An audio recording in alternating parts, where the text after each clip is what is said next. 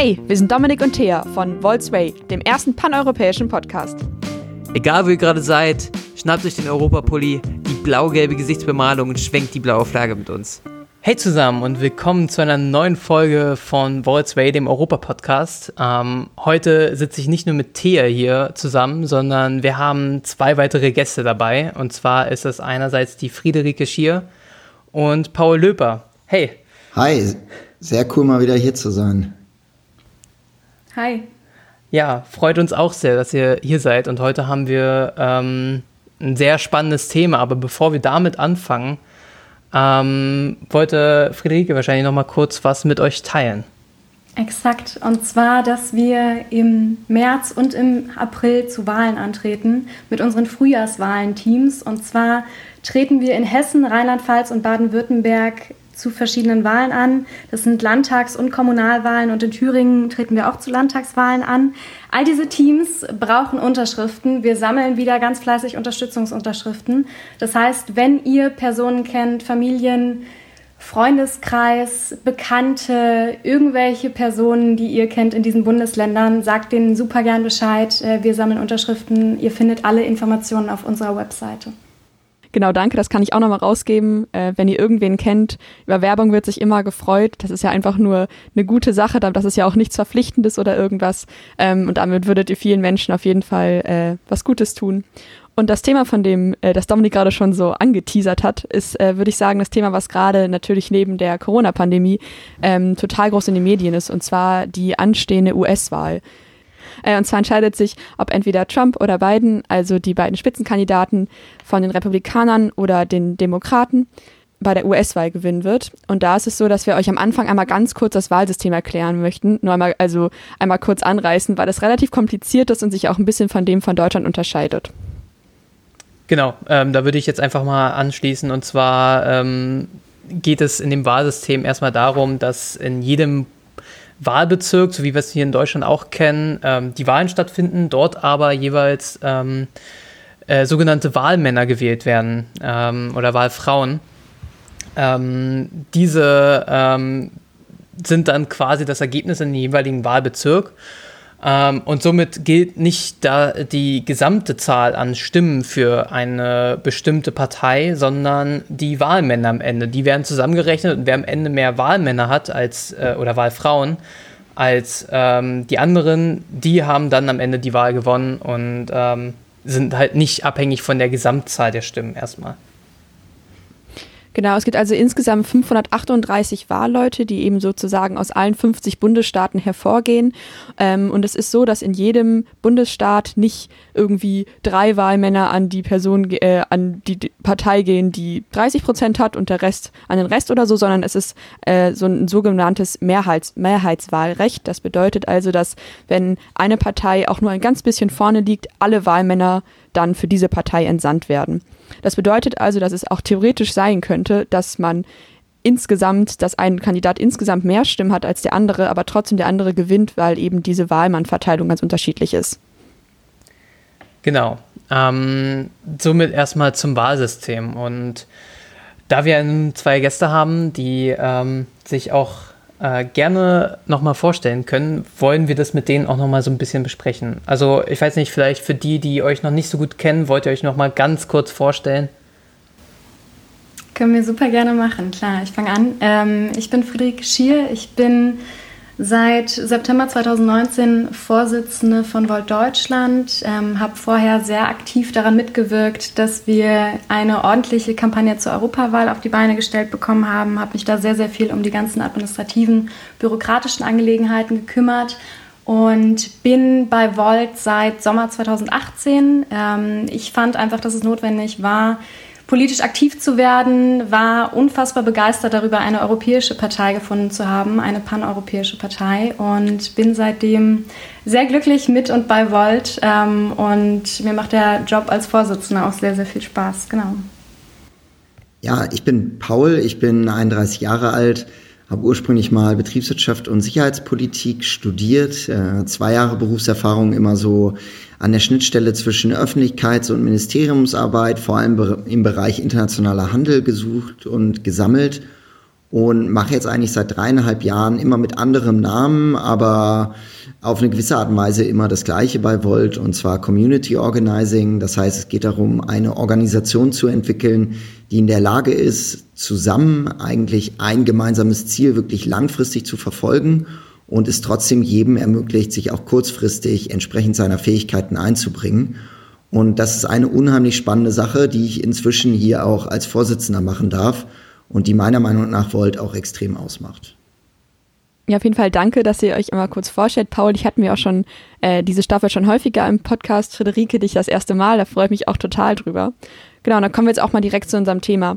Wie würdet ihr denn sagen, wie der bisherige Verlauf des Wahlkampfes gelaufen ist? Also fandet ihr, seid ihr zufrieden damit oder habt ihr irgendwelche Sachen, die ihr gerne geändert, also die ihr gerne anders gehabt hättet? Ich glaube, der wichtigste Aspekt für mich, den ich vielleicht direkt auch schon mal vorab sagen würde, ist, dass ich finde, dass die Kandidaturen und ähm, der, das ganze Tohuwabohu, was um die beiden Personen, gerade Trump und Biden, stattfindet, eigentlich überhaupt nicht auf Augenhöhe passieren, weil ähm, die Republikaner bzw. auch Trump ähm, schlichtweg an den Grundsätzen der Demokratie kratzen. So und an den Grundwerten der Demokratie ähm, nicht gekratzt werden sollte. Das heißt, ähm, die Mittel und Wege, die genutzt werden, wirklich seit Jahren schon, ähm, teilweise der Täuschung, ähm, intransparenter Politik und so weiter, ähm, sind einfach wirklich nicht von der, vom Tisch zu wischen. So. Und meines Erachtens kann ein ganz normaler Vergleich zwischen Trump und Biden dahingehend gar nicht stattfinden. Das heißt, äh, wer nicht demokratisch äh, überhaupt einen Wahlkampf führt und ähm, auch nicht sicherstellt, dass die Wahl, also die Amtsübergabe friedlich stattfindet und auch so stattfinden könnte und sollte, ähm, ja, wie, es passieren muss, ähm, da finde ich, dass es nicht auf Augenhöhe passiert. So. Das ist mein erster Take dazu. Ähm, ein ganz grundsätzliches Ding in diesem Wahlkampf, ähm, was meines, also was mir wirklich seit Monaten einfach übel aufstößt. Ja, ich finde, das würde ich ganz ähnlich auch bestätigen, denn was man bei den Republikanern in den USA ja sieht, ist, dass sie wirklich sich in den letzten Jahren auch massiv radikalisiert haben und eigentlich wirklich probiert wird, ja, jede Gesetzeslücke so zu nutzen, dass man am Ende den demokratischen Wettbewerb auch wirklich behindert. Und es ist erschreckend zu sehen, wie das in den USA funktioniert, dass eben irgendwie eine 250 Jahre alte Verfassung ja sehr viele Lücken hat und die werden auch durch Trump offensichtlich, nämlich durch einen Präsidenten, der sich eben ähm, nicht viel um, um Regeln schert, sondern Regeln eigentlich als das ansieht, was er selber als richtig ansieht. Und dass das die am Ende die Möglichkeit eröffnet, eben ja ganz viele Dinge auszunutzen in einer Hinsicht, die dann eben nicht mehr gemeinsamen Verfassungsregeln wirklich entsprechen, sondern man probiert eben ja diese, diese alte Verfassung auszunutzen. Und ich finde das extrem besorgniserregend, weil diese Verfassung, wenn man sie wirklich in ihrem Kern von vor 250 Jahren anguckt, war das eben eine Verfassung, die gar nicht darauf angelegt war, dem ganzen Land Demokratie zu geben, sondern eben einer ganz bestimmten kleinen Klasse von landbesitzenden Sklavenhaltern die Möglichkeit zu geben, das Land zu kontrollieren. Und dass natürlich da Grundsätze drinstehen, die dann immer weiter ausgeweitet wurden. Aber wenn jetzt eine Partei anfängt und zu sagen, wir wollen uns auf diese ursprünglichen Regeln zurückbesinnen, ich glaube, dann ist das eine echte Gefahr für die Demokratie in den USA. Und das macht mir extrem Sorgen. Und ich finde, das ist eine Sache, die einem beim Wahlkampf immer, immer, immer wieder eigentlich ja, entgegenschreit, dass Trump einfach besonders laut ist, ähm, mit ja, einer Fäkalsprache am Ende das Ganze runterreißt, aber im Hintergrund eben die Republikaner ganz stark auch daran arbeiten, eben diese Verfassungsregeln für ihren eigenen Nutzen einzusetzen und ich finde damit auch das Land spalten. Ich finde, was auch die ähm, Aussagen von äh, Friederike nochmal vorunterstreichen, also dieses äh, nicht auf Augenhöhe, einerseits durch das Demokratische und andererseits auch das äh, politische Reden irgendwie. Ähm, wenn man sich so die erste, äh, das erste TV-Duell nochmal ähm, durch den Kopf gehen lässt, wie da die Diskussion ablief. Ähm, also als Diskussion auf Augenhöhe kann man es ja nun nicht wirklich bezeichnen. Und ich finde das auch sehr äh, traurig, sage ich mal. Genau, das heißt, ihr habt sozusagen eigentlich schon relativ klar gesagt, ähm, wenn man wen, welchen Kandidaten Volt jetzt persönlich favorisiert, natürlich auch irgendwie aufgrund des Wahlkampfes, aber natürlich auch auf der Politik, die in den letzten paar Jahren schon gelaufen ist. Ähm, was würdest du denn sagen, oder was würdet ihr denn sagen, ähm, welche Konsequenzen die Wahl von Trump hätte, genauso wie bei Biden? Also wir haben uns da so drei Schwerpunkte überlegt, weil wir dachten, das wäre vielleicht ein bisschen zu viel, wenn wir jetzt über alle Themen sprechen. Zwar erstmal, was glaubt ihr, wie sich die deutsch-amerikanische Beziehungen verändern würde, wenn Trump bzw. Biden gewählt werden würde? Hm, ich gehe, also ich gehe sehr stark davon aus, dass wenn Biden gewählt würde, diese ganzen multilateralen Abkommen, die Trump ja jetzt auch aufgekündigt hat, ähm, wieder aufgegriffen werden. Das finde ich auch extrem wichtig, weil im Endeffekt ist es ähm, unserer Global Balance Challenge folgend, ähm, wie mit ganz Europa, wir müssen einige Sachen einfach wirklich gemeinsam angehen. Das heißt, ähm, ja, noch mehr Spaltung, noch mehr Abgrenzung ähm, glaube ich, erträgt eine amerikanische Gesellschaft auch überhaupt nicht. Diese vier Jahre jetzt ähm, waren schon sehr, sehr hart. Ähm, und im Kern, glaube ich, sind ganz, ganz, ganz, ganz viele tolle Leute und gute Glaubenssätze noch übrig sozusagen. Ich weiß aber nicht, was passiert, wenn weitere vier Jahre mit Trump, unter Trump äh, dazukommen. Und ich kann mir einfach beim besten Willen nicht vorstellen, dass es für die europäisch-amerikanischen Beziehungen in irgendeiner Art und Weise förderlich ist diese vier Jahre, wenn weitere hinzukommen sollten. Ähm, ja, und hoffe einfach ganz, ganz, ganz, ganz stark, dass diese Wahl anders ausgeht als äh, 2016. Ja, also ich glaube, was bedeutet das? Ich glaube, dass einfach vier weitere Jahre Trump extrem belastend für die Beziehungen zwischen Europa und den USA sind, weil Trump einfach, der hat ein ganz einfaches Politikverständnis. Es geht immer nur um Wettbewerb und äh, um ja Kampf untereinander eigentlich. Also so ein fast sozial-darwinistisches Verständnis eigentlich von der Welt. Und ich finde, das ist entgegengesetzt zu dem, was die Europäische Union eigentlich will, nämlich Zusammenarbeit über Grenzen hinweg und Kooperation und nicht immer Wettbewerb. Und ich glaube, das ist extrem destruktiv und da mache ich mir wirklich, wirklich Sorgen drum. Und ich glaube, was weiter auch für vier Jahre Trump. Was ich mir da mal denke, ist, ich habe vor kurzem mal dieses Buch gelesen, Second Hand Time von Svetlana Alexejewitsch. Und sie schreibt da eigentlich ja über diese Wandelzeit in der Sowjetunion. Und dort kommen auch einige Menschen aus der Sowjetunion zum Wort, vor allem wie höhere Parteikader, die sagen, unser System war das sicherste der Welt. Äh, niemand konnte die äh, kommunistische Partei stürzen. Ähm, aber als dann auf einmal ein Präsident, ja, oder beziehungsweise Gorbatschow dann von ganz oben angefangen hat, das System umzukrempeln, dann hat sich auf einmal ganz, ganz viel verändert. Und ich frage mich manchmal, wie lange dieses amerikanische System es aushält, ja, so eine destruktive Person da eben, äh, ja, im, in, im Führungsamt zu haben. Und ich glaube, so ganz konkret kann man ja schon sagen, dass äh, Trump angekündigt hat, eben ähm, im Verteidigungsministerium, im Sicherheitsdienst ähm, und in der Homeland Security die, ja, die äh, am Ende Minister auch direkt auszutauschen. Und wer soll denn da noch nachkommen? Ja? Also welche Leute gibt es denn noch, die für diesen Menschen arbeiten? Und ich glaube, auf der anderen Seite Biden, ich glaube schon, dass wir dann auch wieder, wie Rike das gesagt hat, es wieder mehr zum Multilateralismus kommt, mehr gemeinsame Abkommen. Und ich glaube, da ist vor allem das Paris-Abkommen ganz, ganz, ganz wichtig, dass dort die Amerikaner eben dazukommen, denn ohne Amerika wird es super schwierig, die Klimaziele zu erreichen. Ich glaube aber auf dass der anderen Seite auch durch Biden wahrscheinlich der Druck auf Europa nicht abnehmen wird, wenn man sich sowas anguckt wie eben die NATO-Zahlen, dass Europa immer wieder unter Druck gesetzt wird, eben diese zwei Prozent zu erreichen. Und ich glaube, auch da ist es einfach wichtig, dass wir als Europa eben zusammenfinden und wirklich auch ja mit einer Stimme für unsere Werte eintreten können und uns dann auch am Ende von den Amerikanern nicht sagen lassen, wie wir in die Zukunft gehen wollen. Und ich glaube, das ist wichtig, die auch ein bisschen zu ziehen und denen zu sagen, Leute, das Klimaabkommen ist extrem wichtig. Das ist eigentlich das, wo wir uns in der nächsten Zeit wirklich darauf konzentrieren müssen. Ähm, du hast ja auch schon einige Punkte jetzt wie Pariser Klimaabkommen und so ähnlich äh, und so weiter erwähnt. Ähm, was äh, ich besonders spannend finde auch, ähm, ist halt, dass man ja auch, dass das sehr bestimmte Aktionen von Trump auch so ein bisschen gegen unseren äh, Pragmatismus und ähnliches auch so ein bisschen sprechen und halt auch die faktenbezogene Lage, sage ich mal.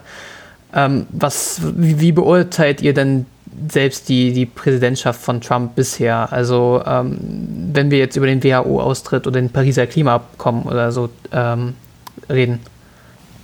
Ähm, ja, ich, ich würde es tatsächlich einfach wirklich mit dem Wort gruselig bezeichnen. Also wirklich erschreckend, ähm, wie ein Mensch dafür sorgen kann, dass so wenig miteinander zusammengearbeitet wird.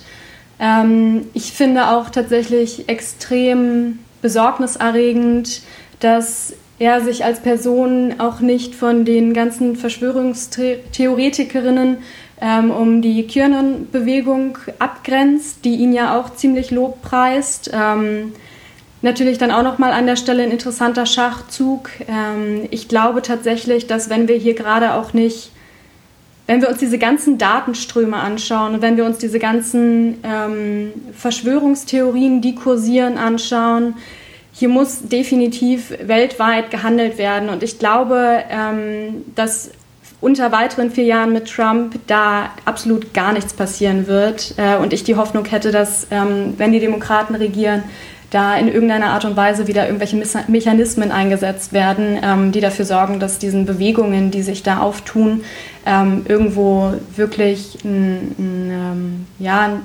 die, dass sie im Zaume gehalten werden, sagen wir es einfach mal genau so. Ähm, das ist wirklich einfach besorgniserregend, was da passiert und was auch hier nach Europa rüberschwappt. Ja, also ich glaube, für mich ist vor allem eine der destruktivsten Sachen die Positionierung zur ja, Gas- und Ölindustrie in den USA, die ja unheimlich gepusht wird, äh, die in der Zeit, in den letzten Jahren auch zu ja, einer der größten Ölindustrien der ganzen Welt geworden ist. Und das jetzt in der derzeitigen Lage, wo wir wirklich wissen, bis 2035 müssen wir klimaneutral werden in der westlichen Welt. Ich glaube, das ist so mit das Schlimmste, was man tun kann äh, für diesen Planeten und wahrscheinlich auch für das Land. Also so wird das nichts mit dem Retten der Menschheit. Ich glaube, das ist eine der ganz, ganz, ganz wichtigen Sachen. Und ich glaube, auf der anderen Seite finde ich es ja ganz häufig auch so, so, so extrem schwierig dafür Worte zu finden, ja, wie dieser Mann einfach sich so viele, ja, ähm, gerade auch korrupte Handlungen erlauben kann und trotzdem von seiner Basiswählerschaft äh, immer noch als jemand angesehen wird, der den ja, Sumpf trocknen, trockenlegen könnte in Washington. Und ich glaube, das ist wirklich eine große Frage, wie geht man damit um, dass man wirklich das Vertrauen auch der Bürger zurückgewinnt für eine Politik, die eben nicht so destruktiv ist. Mhm. Darf ich daran anknüpfen, vielleicht euch direkt vielleicht einmal eine Frage stellen? Dahingehend, ähm, dass ich gemerkt habe, als ihr gefragt habt nach diesem Podcast, ähm, was sich in meinem Kopf bewegt hat sozusagen. Und die Frage wäre im Grunde, wie ihr emotional diesen Wahlkampf die ganze Zeit betrachtet, wie ihr euch damit auseinandersetzt, wie intensiv sozusagen. Ähm, vielleicht einmal, Thea, an dich die Frage, wie verfolgst du den Wahlkampf? Ähm, ich verfolge den Wahlkampf eigentlich relativ häufig. Ich lese meistens morgens Zeitung zum Aufwachen, wie so ein bisschen Politik-Nerd. Äh, und dazu, dass ich auf jeden Fall morgens immer auch so ein bisschen nach den Zahlen gucke. Ähm, ich lese relativ viel Zeit, wenn man hier jetzt Schleichwerbung machen darf. Und da ist es so, dass es so eine Prozent, ähm, so eine Prozente Anzeige gibt, wo man immer sehen kann, wie hoch die Wahrscheinlichkeit ist, dass Trump gewinnt oder dass Biden gewinnt. Und die ist momentan sehr, sehr eindeutig für Biden. Allerdings weiß ich auch, dass es letztes Mal, als 2016 genauso aussah. Und da ist es so, dass Trump trotzdem gewonnen hat. Und ich kann mich noch sehr, sehr gut daran erinnern, wie ich diese Wahl irgendwie nachts durchgeguckt habe und morgens komplett fertig war und nicht glauben konnte, was ich da im Fernsehen sehe. Und darum bin ich da einfach so ein bisschen unsicher, gerade in Bezug auf das Pariser Klimaabkommen. Ich meine, Biden ist auf jeden Fall die bessere Wahl, aber jetzt auch kein Mensch mit reiner Weste, das wissen wir auch alle. Ähm, und ich habe halt, ich hab, also meine Hoffnung ist, ich meine, die USA ist eine der Haupt-CO2, also eine der Haupt-CO2-Auspuster, würde ich jetzt mal so sagen. Ähm, weltweit. Und ich hoffe einfach, dass es ein Mensch wie Biden schaffen könnte, dass es eben eine, eine 180-Grad-Drehung Drehung gibt in den USA, aber ich weiß halt nicht, ob es funktionieren könnte. Und ich hoffe sehr, dass er es schafft. Ähm, aber ich bin einfach sehr, sehr gespannt und auch ein bisschen ängstlich, was in den nächsten paar Jahren passiert, gerade auch, wie jetzt die Pandemie alles verändern wird. Wen wir jetzt noch gar nicht angesprochen haben, wäre, glaube ich, aber auch definitiv ähm, unsere Aufmerksamkeit sozusagen, mindestens eine Nennung ähm, verdient, ist Kamala Harris, die ich persönlich absolut super finde. Wenn wir uns vorstellen, dass eine Vizepräsidentin mit einem indischen Hintergrund ähm, das erste Mal in den USA ins Amt kommen könnte, dann finde ich das ehrlich gesagt absolut fantastisch und ähm, mir gibt es echt extrem Hoffnung, ähm, dass sie in zweiter Reihe steht sozusagen, dass sie als Vize aufgestellt wurde, ähm, mit ihren relativ progressiven Ansätzen auch. Ähm, genau. Da stimme ich dir total zu. Ich glaube, dass sie auf jeden Fall auch da, also da setze ich auch meine größte Hoffnung drauf. Und ich hoffe sehr, dass sie da auch irgendwie, sie ist ja auch ein Stück jünger, dass sie da so ein bisschen mit neuem Wind reinkommt und äh, vielleicht noch viele Gesetze oder so dafür sorgt, dass sie nicht verabschiedet werden können. Und ich glaube auch, dass sie das schaffen könnte. Darum hoffe ich sehr, dass es funktioniert.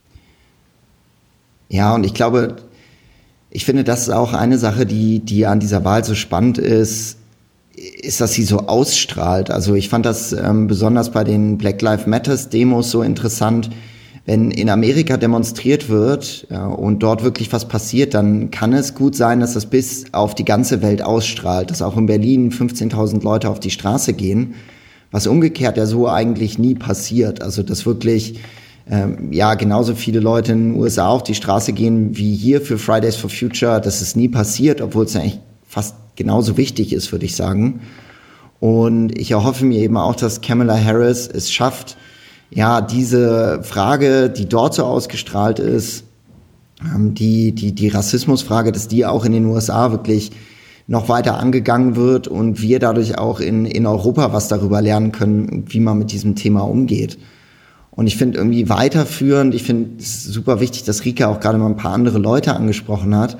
Ich glaube eigentlich, und das hat mich immer ein bisschen verwundert im, im Wahlkampf der Demokraten, dass es nicht viel mehr zu einem Zusammenschluss wirklich von Bernie Sanders, Pete Buttigieg, Kamala Harris, wie einer Elizabeth Warren und einem Joe Biden gibt. Also dass man wirklich probiert, dieser destruktiven Person Trump ein Team entgegenzustellen, das gemeinsam wirklich mit Ideen für die Zukunft sagt, wir wollen jetzt zusammen dieses Land nach vorne bringen. Und ich hoffe wirklich, dass, ja, je nachdem wie jetzt der Ausgang ist, dass das passiert, ja, so dass ähm, wirklich die Demokraten mehr daran arbeiten, diese vielen Stimmen, die es gibt, ja, ähm, also Stimmen, die sagen, ja, wir brauchen eben ähm, eine stärkere Besteuerung äh, der reichsten Menschen in Amerika, dass die mehr eingebunden werden, ähm, dass Leute wie Alexandria Ocasio-Cortez mit dem Green New Deal mehr eingebunden werden. Um, und dass, dass es so zu einer Teamantwort kommt auf diese einzelne Person. Und ich finde, das ist eine Sache, die ich mir eigentlich wünschen würde. Aber noch ist nichts sicher, ja. Und ich glaube, jeder, der sich gerade in Sicherheit wägt, der macht eigentlich genau den Fehler, den 2016 so viele von uns gemacht haben. Ähm, an, an der Stelle würde ich auch gerne nochmal ähm, äh, erwähnen, vorhin hatten Thea und ich auch schon mal drüber geredet und äh, uns fiel beiden auf, dass wir da eine Doku sehr gut fanden. Und zwar können wir da sehr, sehr gerne Frischer Wind im Kongress empfehlen. Das, da geht es um Alexandria Ocasio-Cortez ähm, die letztes Jahr einen starken Wahlkampf geführt hat und ähm, eben auch wesentlich neuer im, im, Kongress ist, wesentlich frischeren Wind bringt und damals in Brooklyn ähm, zur Wahl angetreten ist. Und ähm, das fanden wir auch beide als äh, sehr empfehlenswert und kann man sich auch nochmal anschauen ja, ich fand die Doku war sehr, sehr inspirierend und gerade, also mich hat sie auch irgendwie sehr darin bestärkt, dass man auch als eine Person, an die vielleicht am Anfang nicht so viele Leute glauben oder die, also sie hatte in der, sie hat in der Doku einen sehr, sehr, sehr starken Gegner der Demokraten. Ähm, und dass man trotzdem alles schaffen kann, wenn man sich nur für die Dinge einsetzt, an die man glaubt. Und das ist ja eigentlich auch so ein bisschen die Message, die Volt ja auch oft hat, dass man sagt, hey, setz dich für das ein, an das, an, also an das du glaubst und dann klappt das schon irgendwie. Und das fand ich irgendwie sehr ermutigend, diese Doku. Also ich würde sie auf je, jeden Fall jedem empfehlen.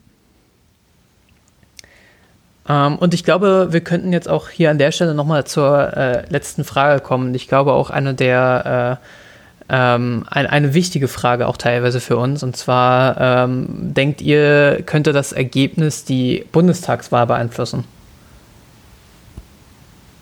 Ja, das ist eine spannende Frage. Ähm, ich bin mir relativ sicher, dass das Ergebnis die Bundestagswahl in irgendeiner Art und Weise beeinflusst. Ähm, und wenn es auch nur dahingehend ist, ähm, dass vielleicht mehr Leute in Deutschland wählen gehen, einfach weil wir ja jetzt auch gerade sehen, äh, wie enorm die Zahlen angestiegen sind, dass Menschen in den USA wählen gegangen sind. Ähm, ich bin mir relativ sicher, dass das einen Einfluss haben wird. Ich glaube nicht, dass es äh, konkret ähm, parteienmäßig irgendwelche Einflüsse haben, wird. Ähm, aber grundsätzlich sich mit Politik auseinanderzusetzen, gegebenenfalls auch einfach. Ja, ich würde mich da extrem anschließen und glaube natürlich, wenn Trump gewählt wird, dann glaube ich, wird diese Nachricht, die wir ja auch immer wieder verbreiten, umso wichtiger, dass wir sagen, wenn es jemanden gibt, der wirklich nur die Ärmel rauszieht und America First schreit, dann brauchen wir umso mehr, glaube ich, Stimmen, die sagen, nein, Zusammenarbeit, nur grenzübergreifende Zusammenarbeit kann die Probleme unserer Zeit lösen. Und dass dann, glaube ich, auch die Europafrage nochmal sehr viel relevanter wird, weil wir dann als Europäer eben umso mehr darauf angewiesen sind, mit einer Stimme zu reden. In Bezug auf Biden kann ich es nicht so genau sagen, was dann passieren wird. Und äh, ja, da muss man wohl abwarten dann. Ähm, aber grundsätzlich würde ich das eh nicht sehen wie Rike, dass es auf jeden Fall einen Einfluss hat. Ja, dann sage ich auf jeden Fall erstmal vielen Dank, dass ihr beide da wart und dass wir uns über das Thema unterhalten haben. Ich finde, das ist ein Thema, aber das könnte man stundenlang reden, weil es einfach unheimlich interessant ist ähm, und natürlich auch irgendwie sehr, sehr viele verschiedene Thematiken aufwirft. Aber ich finde, wir haben einen ganz guten Überblick bekommen über die beiden KandidatInnen und, ähm, und die beiden Kandidaten, da muss man sogar gar nicht gendern. Äh, und auch einfach über die Konsequenzen, die es haben könnte. Und ich werde auf jeden Fall ähm, die Wahl verfolgen, auch wenn es ja wahrscheinlich dann am nächsten Morgen kein Ergebnis geben wird aufgrund der Pandemie, dass da so viele Briefwahlen sind. Ich bin auf jeden Fall gespannt, was rauskommt und ich sage danke, dass ihr da wart. Vielen, vielen Dank an euch. Vielen Dank euch beiden. Genau, hier, hier nochmal ein kurzer Hinweis. Ähm, denkt dran, mach, äh, äh, geht zu den Unterschriften für die Wahlen in Rheinland-Pfalz, Baden-Württemberg, Hessen und Thüringen sprecht da die Teams an, schaut auf die Website, falls ihr dort wohnt und dann könnt ihr dort die Teams unterstützen. Und dann noch von meiner Seite vielen Dank und äh, ich hoffe, wir sehen uns nächste Folge wieder. Habt einen schönen Tag. Ciao, ciao. Danke fürs Zuhören und schreibt uns gerne über unsere Social Media Kanäle oder podcast at voiddeutschland.org. Und denkt dran, vote Volt.